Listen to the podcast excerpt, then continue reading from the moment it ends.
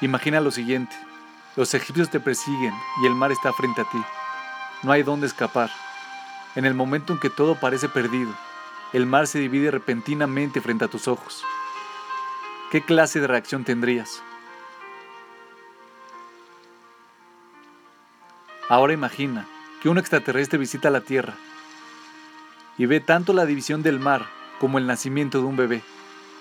¿Cuál de las dos cosas crees tú que él consideraría un milagro mayor?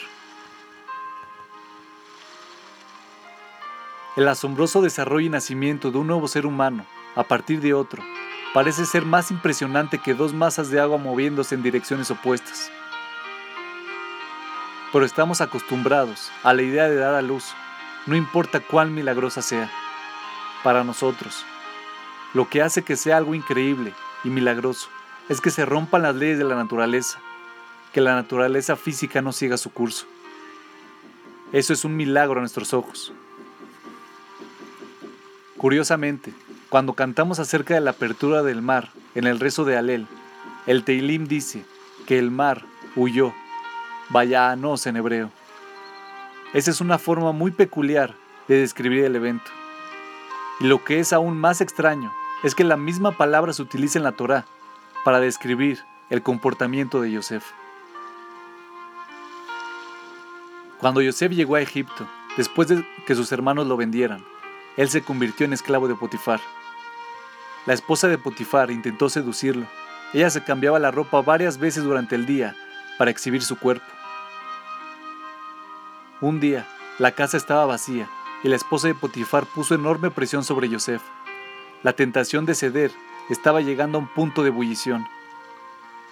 Y el Pasuk dice, ella lo cogió por sus ropas, diciendo, duerme conmigo. Y él dejó sus ropas en las manos de ella y huyó, vaya a nos.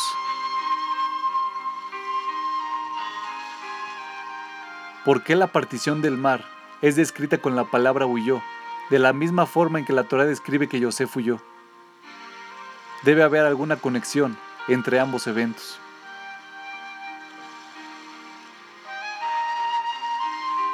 Recién explicamos que según nosotros, un milagro ocurre cuando la naturaleza física no sigue su curso. Pero ¿qué hace que algo sea milagroso ante los ojos de Dios? La manipulación de la naturaleza no es algo impresionante para Dios. Para Él es fácil hacerlo.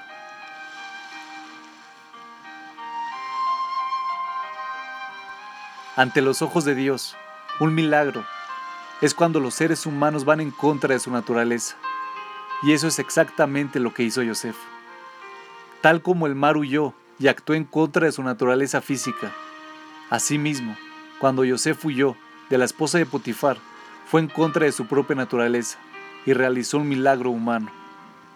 Cuando Dios ve a una persona superando sus impulsos negativos, los cuales son parte de su naturaleza, eso es impresionante. Cuando elegimos luchar en contra de la flojera, en contra del enojo o en contra de nuestros deseos y superamos así nuestras inclinaciones naturales, estamos realizando un verdadero milagro. Cuando enfrentamos los desafíos de la vida, tenemos la oportunidad de elevarnos a través de nuestras elecciones. Los desafíos nos ayudan a elevarnos un paso más allá de nuestra naturaleza. Y cuando hacemos eso, alcanzamos un logro espiritual que está fuera de este mundo.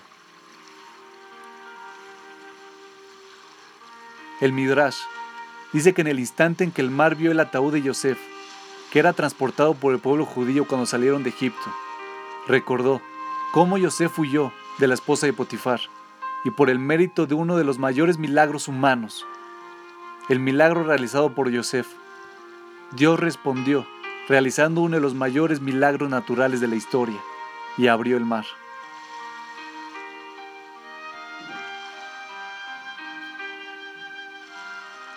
En la medida en que nos movamos más allá de nuestro estado natural y traigamos a Dios conscientemente a nuestras vidas, determinaremos cuánto se relacionará Dios con nosotros de una forma abierta y milagrosa. Cuando nosotros realizamos nuestros propios milagros, entonces Dios realiza milagros por nosotros. La palabra para milagro en hebreo es nes, y la palabra hebrea para desafío es nisayón. Ambas provienen de la misma raíz, porque el concepto es el mismo. Un milagro se trata de tomar un desafío e ir en contra de nuestra propia naturaleza. Puede que no seamos capaces de partir el mar o de realizar milagros físicos, pero sí podemos realizar nuestros propios milagros personales por medio de superar nuestros impulsos negativos y hacer lo correcto. El Talmud pregunta, ¿quién es fuerte?